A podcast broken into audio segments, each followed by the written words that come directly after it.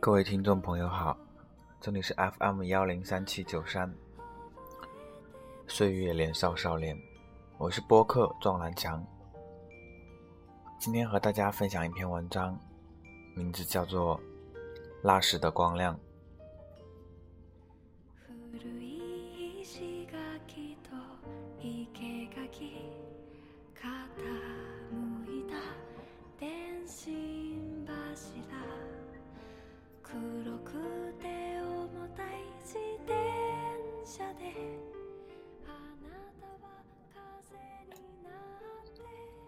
有一些人在默默的生活着，对于多姿多彩的生现在生活，他们接受着，也参与着。然而，他们内心深处总有那么一点点感觉，很难用言语来形容的一种感觉。每当看到过去，听到过去，他们总会莫名的感动、激动、兴奋不已。感觉舒服、轻松，还有一些沉重。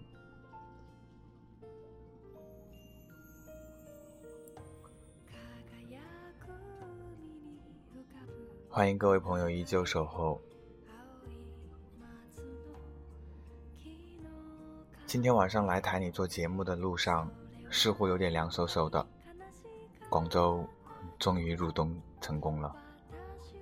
看着路两边飞过的所谓的万家灯火，竟不由得伤感起来。真是的，好久没有过怀旧的感觉了。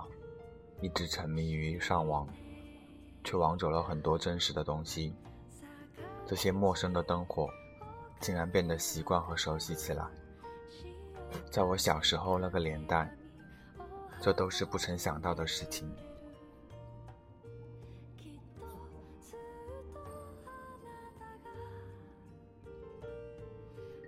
前两天听一个大我几岁的朋友说他的小时候，他说那时候他的们家在农村，而村子里每户人家以名义上的有电的，家家户户也都喜气洋洋地装了所谓的电灯。可是每到晚上，劳累的人们都已睡去，所谓的马路漆黑一片，路旁的人家偶尔的昏黄的光亮，带来的是些近乎绝望的沉寂。回到家，在煤油灯下喝着外婆亲手熬的粥，一碟咸菜，一个馒头。收音机里放的是老掉牙的赞丹方或侯宝林。那时候的评书全是些新儿女英雄传，双枪老太婆。侯宝林也还活着，卖着他那永远似乎也卖不完的布头。这些嘈杂的声音却远远盖不住外公所讲述的陈年旧事，和外婆不时的打断。那时的生活，仿佛是很幸福的事情。我记得我老妈老是告诉我六零年的生活是如何。爸爸在遥远的城市上班过，月末才能回来。那时爸爸的脸轮廓，我依旧记得。年轻的满脸青涩的胡渣。爸爸回来，我总是很高兴，双眼也老是发亮的盯着他手中瘪瘪的人造皮革书包。那书包上印着两个金黄色的“北京”字样，我对那两个字很是迷恋，因为他们总是带来一些动物饼干，或者一套漂亮的邮票，或者两个人的小人书。我家倒从来没有为省去电而点煤油灯，可是那年头好像一年到头也没有用过几次似的。蜡烛是种奢侈品，煤油却很便宜。没有蜡烛亮，但是很耐烧。那种灯不像阿拉丁手中的那种，而是玻璃做的，高而瘦，上面是一个圆形的容器，在上面有个张开口最是癞蛤蟆似的口，里面藏着灯芯，最上面是一个玻璃做的烟筒，中间凸起，火苗在中间跳动，煞是有趣。吃完饭，我就必须陪着我妈妈在这盏灯下看书、写作业或者练字。我妈就戴着她那近视、散光、弱视的极其奇怪的眼镜备课或批改作业，偶尔教我两个英语单词，我当然转天就忘。后来，在这盏煤油灯下，我读完了小学。读完了那么多父母处心积虑给我订的杂志，读完了家里的珍藏，也读完了每周的电视周报。当然，我这个年龄的人都记得，后来那份报纸改名叫《中国电视报》了。只有我爸我妈对我这么多年的期望和等待，我一直没有读懂，直到今天，晃晃悠悠，不知所踪。每次回家，父母的头发都仿佛更白了一些，父母的皱纹也仿佛更多了一些，他们的念念叨叨也更丰富了。那天我收拾储物藏室，在一个旧纸箱里发现了那盏煤油灯，才想起来，这些年家里什么都多了，可停电的时候却少了。笑了笑，把它扔了进去。这么多年。这东西还留着，想想父母这代人的心情，我实在也无法领悟了。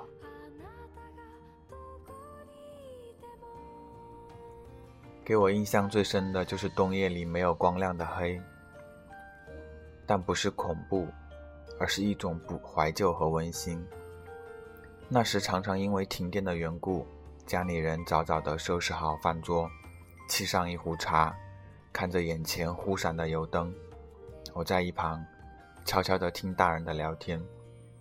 他们说的话不一定听得懂，但我感觉这是一种言语的光明。我幻想着和期盼着来电时的炫目。一旦来了电，大人小孩全像过年一样的兴奋和欢乐，好像他们大人有着跟我们一样的童趣。那时，邻居互相串门。晚饭后，各家都在走动。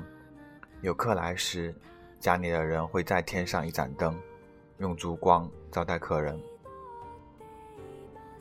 有时还会用茶，有时打开一个萝卜招呼来客，拉拉家常，用言语留住客人来消除黑夜的寂寞。我喜欢年少时的初，我喜欢年少时的灯夜油灯。除了那时煤油灯发出的光芒外，还有那照亮我寂寞心灵的那些光亮。每个寂寞的孩子都有一段属于自己的收音机时代，忘了自己是什么时候开始听收音机的，什么时候拥有第一个属于自己的小收音机。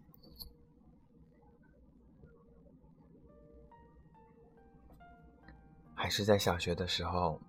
应该是四五年级的时候，那时家里一个老式的收录机，能放磁带的那种，很笨重，但音效却特别好。一直以为它用来听磁带，似乎却没有当收音机用过，或者说那时我还完全不知道它还有这个功能。而那时对于收音机的认识也是很有限。爷爷有个小的收音机，每天都在在身旁，用来听新闻和评书。而新闻和评书对于那时还是个小孩子的我来说，是很枯燥的，甚至有点讨厌新闻。可是，一天晚上，那时已经上初中的姐姐打开收音机，收听一档叫《月亮船》的节目，是一档偏重情感的节目。当然也会有听众的参与，通过书信和电话诉说心中的情感故事，有时也会有人点歌。就这样，我的收音机时代开始了，无声无息，像寂寞一样在不知不觉中来到我的生活中。开始只是偶尔的听一些当时的流行歌曲，毕竟是个孩子，玩的心多一些。直到初中，大概是初二的时候，整整意义上的收音机时代开始了。那时的月亮船已变得面目全非，但也有了一档叫做《午夜星河》的音乐类节目。那时，至今以来最喜欢的一档节目。那时还打过电话给主持人，也写过信，没想到主持人竟然回信了。那时的自己跟现在差不多，每天在学校里打呀闹啊，嘻嘻哈哈的。但心里是很寂寞，自己现在也不明白，为什么那么一个小的孩子，在还不知道什么是寂寞的时候，就感到寂寞的感觉。这件事，也许一辈子也不会明白。就是这样，有些故事是我们一辈子也不会明白的。既然想不明白，就不用去想了。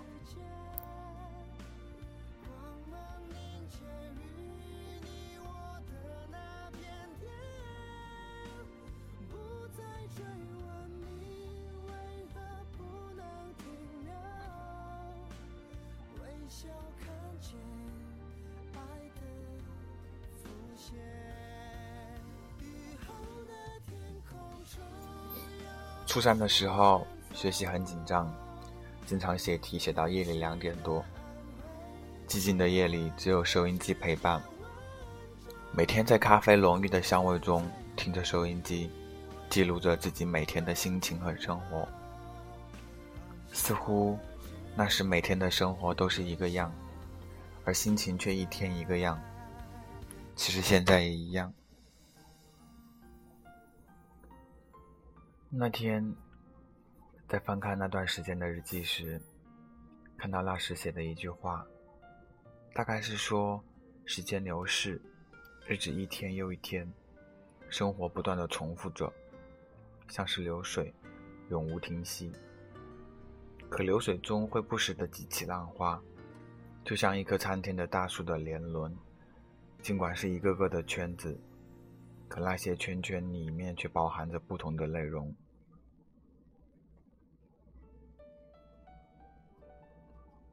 大概也正是那时候知道了许巍，来自西安的创作歌手。都说他的音乐是摇滚，可我从没把他的音乐当成摇滚乐听过。当然也不是情歌，具体是什么，自己也不太清楚了。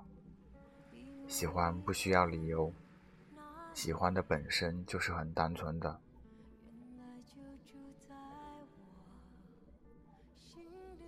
后来又知道了涅槃、皇后、卡百利、英格玛，一直到高中，时间少了很多，心情也有了些许的变化。心情变了，性格也就变了，性格变了，习惯也会随之改变。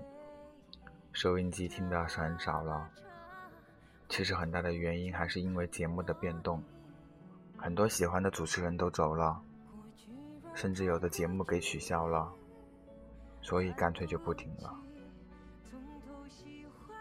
记得有一点时间很寂寞，前所未有的寂寞，所以重新找出了收音机，在夜里听一些笑话，很白痴的笑话。可那让我更加的寂寞、孤单。一个人呼吸着夜里的寂静的空气，真的像安说的，孤独像空气一样，呼吸着它，而感受到自己的存在。现在，偶尔在夜里会找出那落满灰尘的收音机，听听本地的音乐调频，偶尔会听到自己喜欢的音乐，每每这时。心里就会有一种很满足、很幸福的感觉。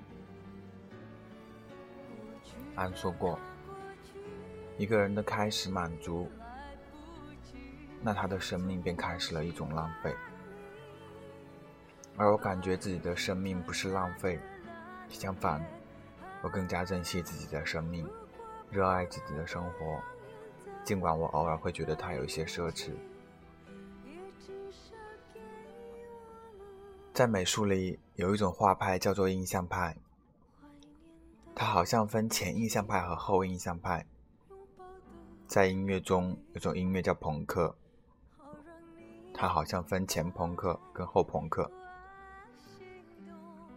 而我把自己的收音机时代也分成前收音机时代和后是收音机时代，那个孤独的年代，这个寂寞的年代。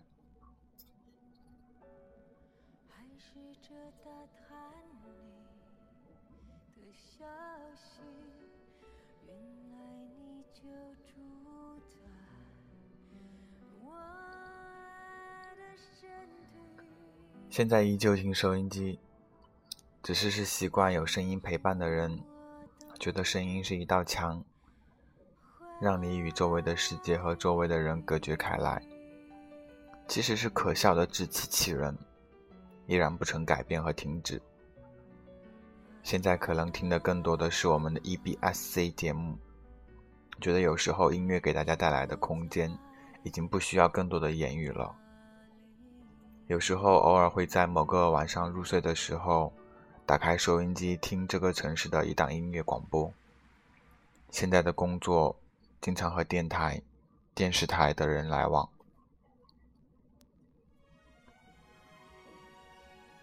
很多时候事情真实呈现在眼前的时候，少了遐想的空间，心里依然有茫惘。不过还好。收音机很多时候总是最好的隔音墙，过滤到除了音符外其他的一切声音，包括内心的那些。很久以前听过一首歌，玉东写的，叫《露天电影院》，歌词写的很不错，于是我就在不该回忆的年龄开始了回忆。我在早小时候对电影充满好奇，总想看看荧幕背后是什么。其实并不是前面没有位置，到背后看电视，大多数是探这个究竟的欲望使然。那时候的电影几乎没有字幕，所以除了左右方向有些别扭之外，其他的跟正面欣赏并无区别。好奇心多半来自于想绕到后面。击毙躲在柜子里或石头后面的特务之类，或者是想知道那扇让人喘不过气的门后面究竟是什么。胆大的人还会从后面扔出一些小石子，砸到前排，引来一声暴喝，然后作鸟兽散。后来，这种好奇的习惯造就了一大批精通左手干活的人。一一变相的，也就成了大脑的全面开发。那时，看露天电影得自己带小板凳，在电影开演前两个小时就要去占地盘，那种急切的心情可不是现在拿着几十元电影票就所能体会的。看电影的乐趣可减少了许多，在空旷的室外看电影，周围是彼此起伏的蛙鸣蝉声。天上星光点点，所有的人都沉浸在荧幕上的剧情里，你绝对不会看到谁心不在焉、交头接耳或呼呼大睡。随着剧情的发展，底下的人们或惊叹，或紧张，或哈哈大笑，或齐声怒骂，这才叫互动。电影散场后，大家都恋恋不舍，久久不肯散去，交流各自观感后，那叫快乐。然而，现在的电影越来越丰富，越来越精美，可是快乐了，似乎随着影院灯光亮起的都留在那豪华的座椅上，带不走了。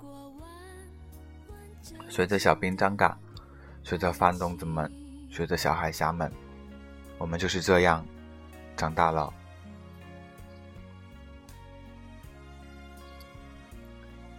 生活是最平淡不过的了，一日三餐。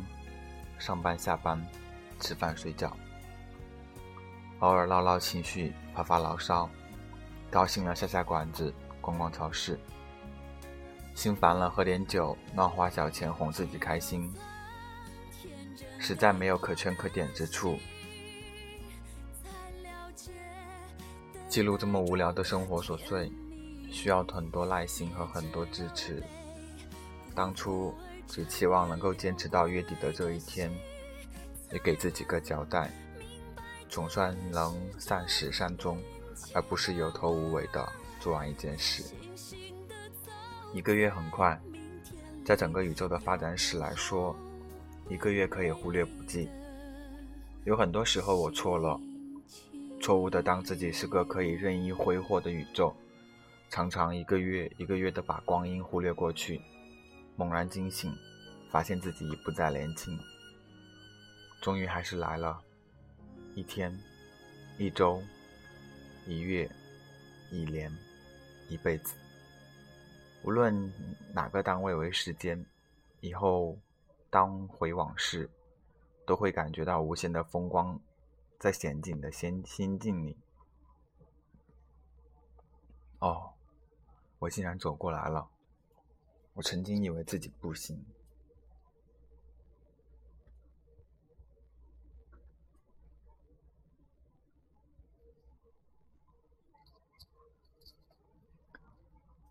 而怀旧是什么？怀旧是学习，在痛苦中学习，快乐中学习。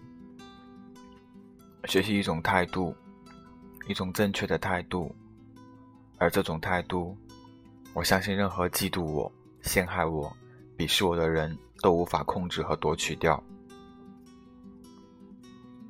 对于我而言，怀旧是一种寄托，也是一种享受，和时尚不沾边。有人说，怀旧是人的心态老了的表现。老人总是喜欢追忆往昔，但我知道，没有怀念的生活是空虚，就像一阵没有思想的风。也许，对于怀旧，大家都有各自想要表达的情感。如果各位听众朋友有什么好的建议和意见，可以在本节目的下方留言，或者关注我的个人微信公众号“岁月年少少年”。当然也可以添加我的个人微博，无欲他求。好了，感谢您今天收看今天的《岁月少年年少》节目。虽然我在这个夜晚带大家追忆了点滴属于光亮的往事，不知道你是否喜欢，或者和我一样有很多心情要诉说呢？也欢迎各位朋友继续收听本台的节目《怀旧时空》，相约经典。我们下周再会。